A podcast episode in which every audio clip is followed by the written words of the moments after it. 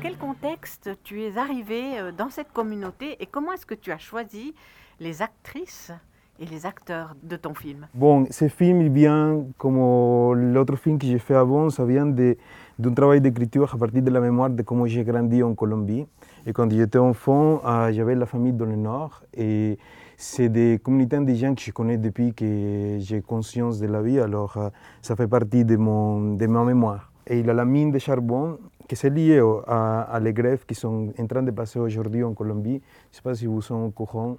Ça fait six jours déjà de grève en Colombie et c'est un des, un des communautés qui sont rejetées qui sont dehors de tout le système qui protège l'État.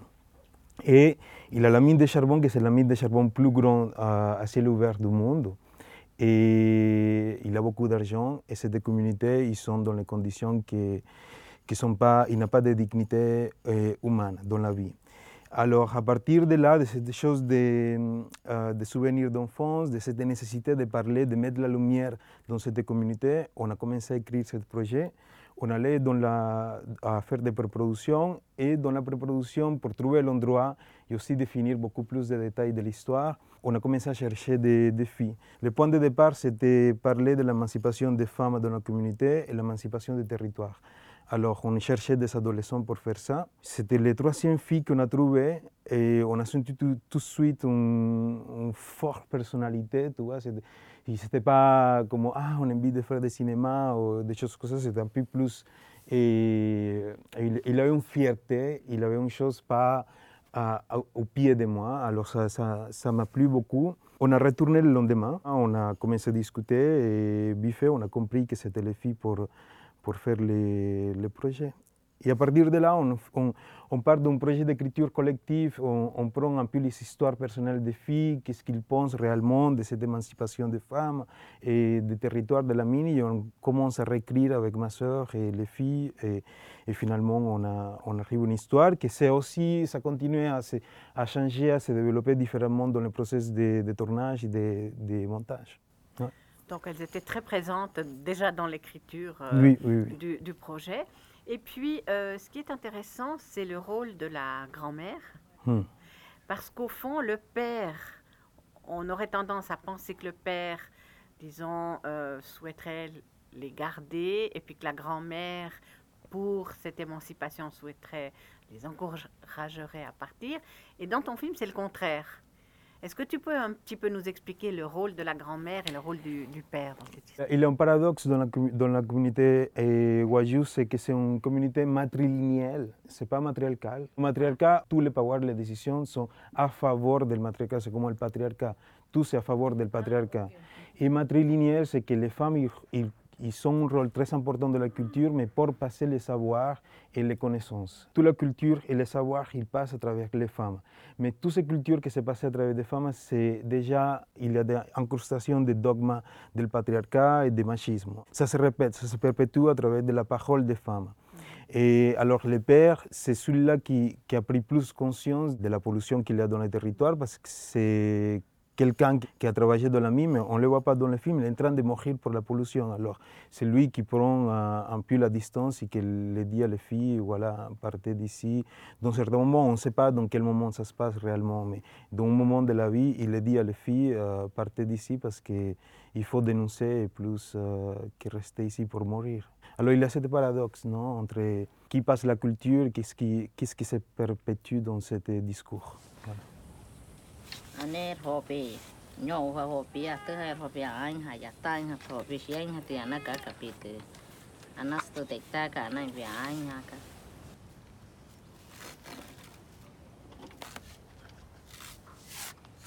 Il y a une chose aussi qui passe dans la communauté, c'est que comme les femmes ils ont l'habitude de parler, les femmes ils ont beaucoup plus de personnalité et beaucoup euh, direct, ils te regardent.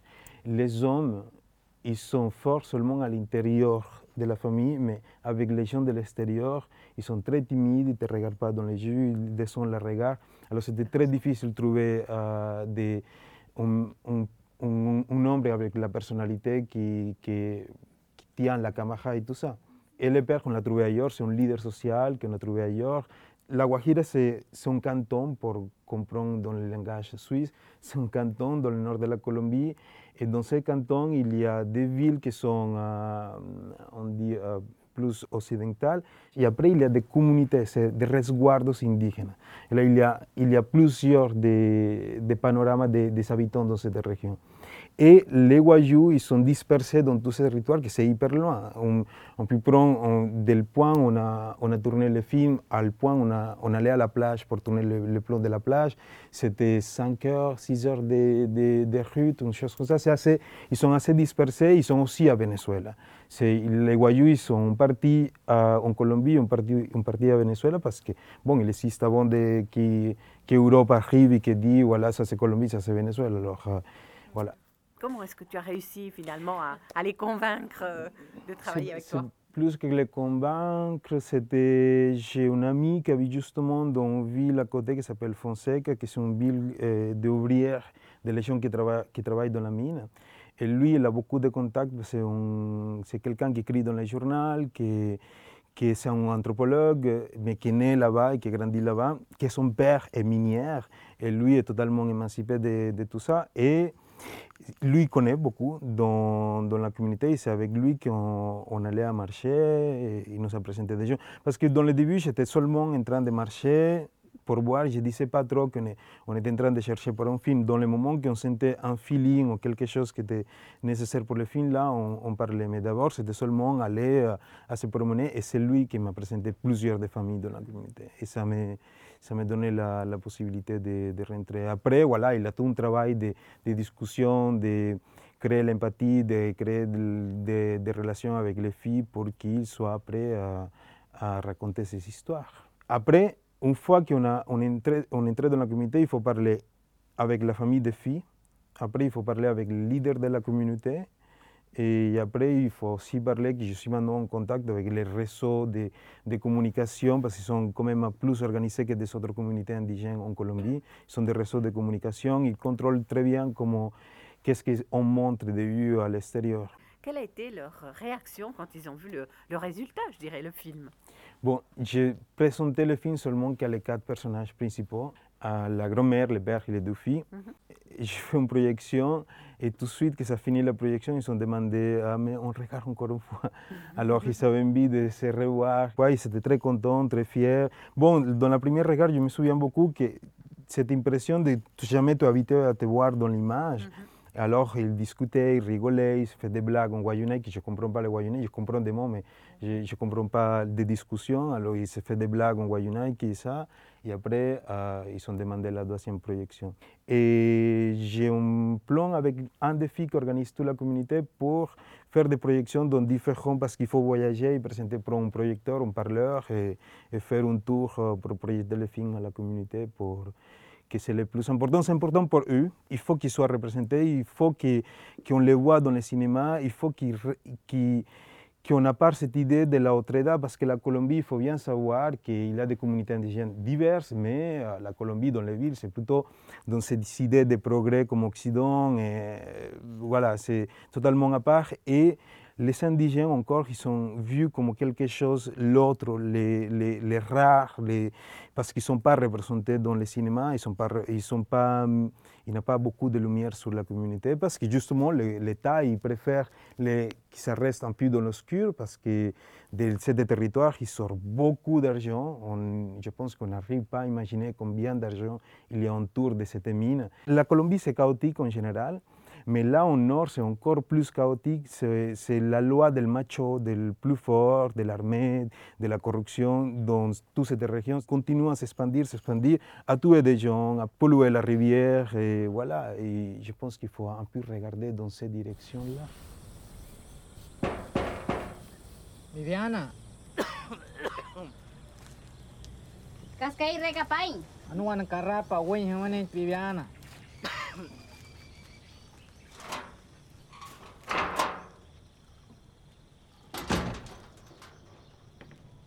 Moi, je voulais demander la grand-mère l'enferme au début.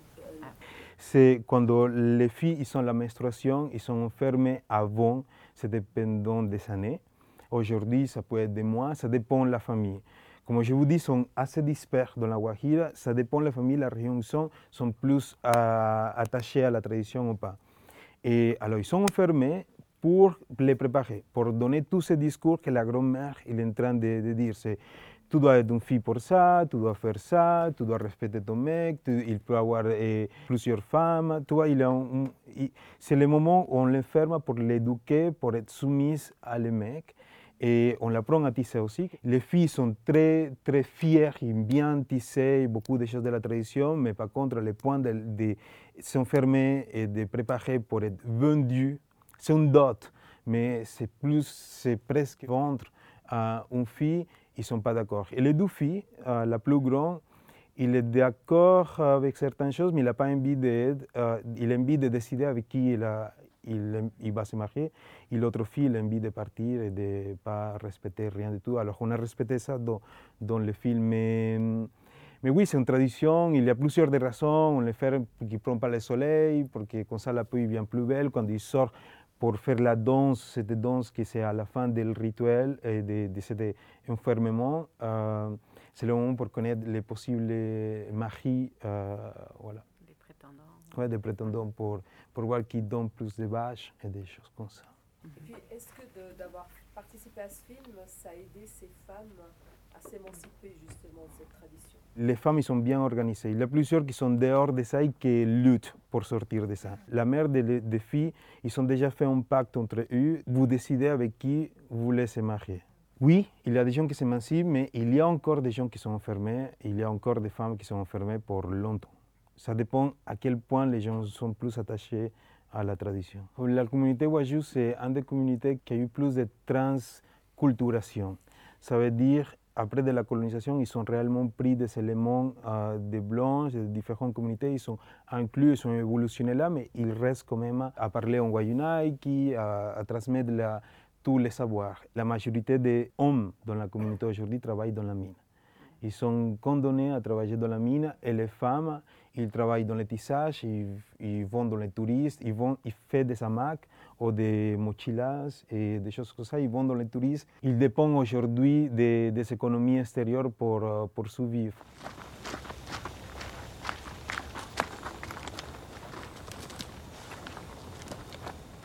La dernière image, au fond, quand on voit ce- ces deux filles sur ce cheval, est-ce que c'est une image d'espoir ou bien est-ce que quand le père leur dit vous allez partir, vous allez traverser euh, euh, des terres, puis après vous serez dans d'autres terres en sécurité, est-ce qu'elles sont vraiment en sécurité ou bien est-ce qu'on se dit qu'est-ce qui va leur arriver? C'est plutôt ça, c'est plutôt c'était noir, c'est, on ne sait pas c'est quoi le futur de ces filles, ils vont partir, on ne sait pas où, peut-être ils vont partir dans les villes de Colombie, peut-être ils vont partir dans les États-Unis ou Europe, on ne sait pas, ils partent de son territoire, ils sortent de là-bas et son futur c'est noir, on ne sait pas.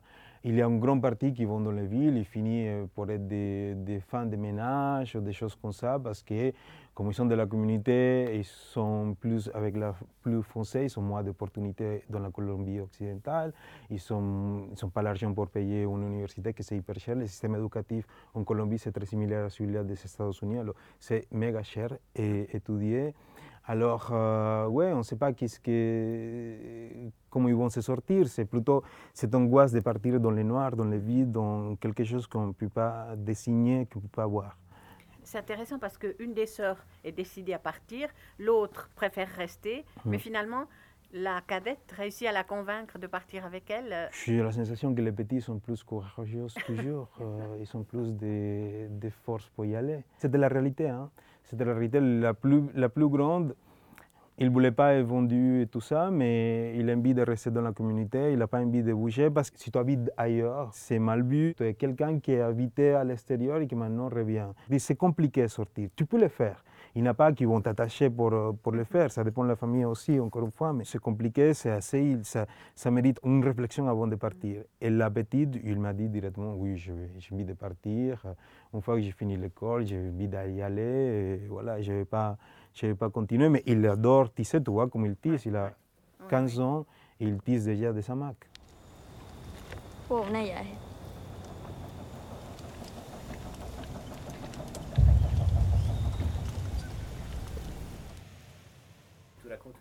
euh, relativement simple. La dramaturgie est très complexe par contre. Donc je voulais savoir plus d'un point de vue de choix esthétique. Je les connais euh, un style qui est celle de, de Cuento de ton précédent court métrage. Est-ce qu'il y a eu quelque chose qui vient spécifiquement de l'expérience que tu as fait là-bas, qui t'a fait prendre certaines décisions par rapport, par exemple, à la caméra, le son, ou, dans l'écriture euh, avec ta sœur, ou, ou non, voilà, ou ça n'arrête pas d'évoluer le film quand on écrit, quand on est en train de tourner, quand on est en train de monter. Ça change beaucoup dans, ce schéma. Moi, j'essaie quand même à déconnecter, surtout maintenant que j'étais à l'école et que c'est des courts-métrages. J'essayais de chercher des choses qui, qui soient plus personnelles et un peu émancipées de certaines structures déjà, déjà vues. Alors, j'essaie, je prends des risques. Et pour ce film, en Antonio, il y a aussi une écriture différente, euh, il y a une façon de raconter les choses différente à celle-là. Et là, j'ai essayé de m'attacher aussi à la cosmologie Wajou.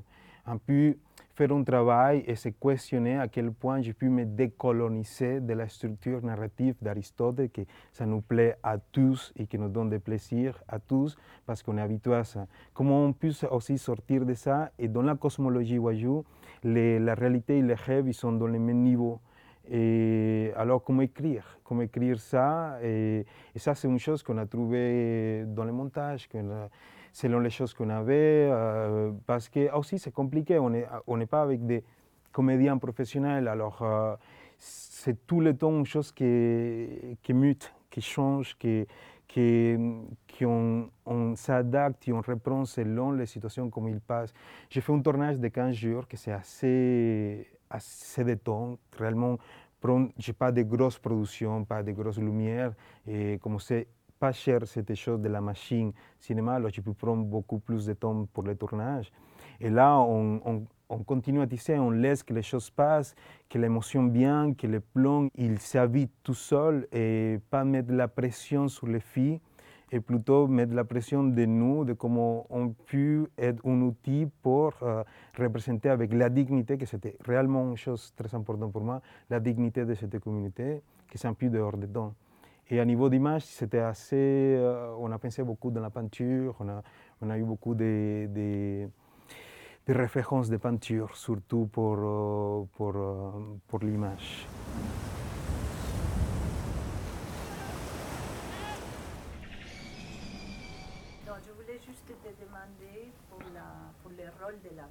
Il y a une chose, c'est qu'inconsciemment, euh, aussi chez Antonia, on écrit avec ma soeur et l'image de la mère, il n'apparaît pas quand on écrit.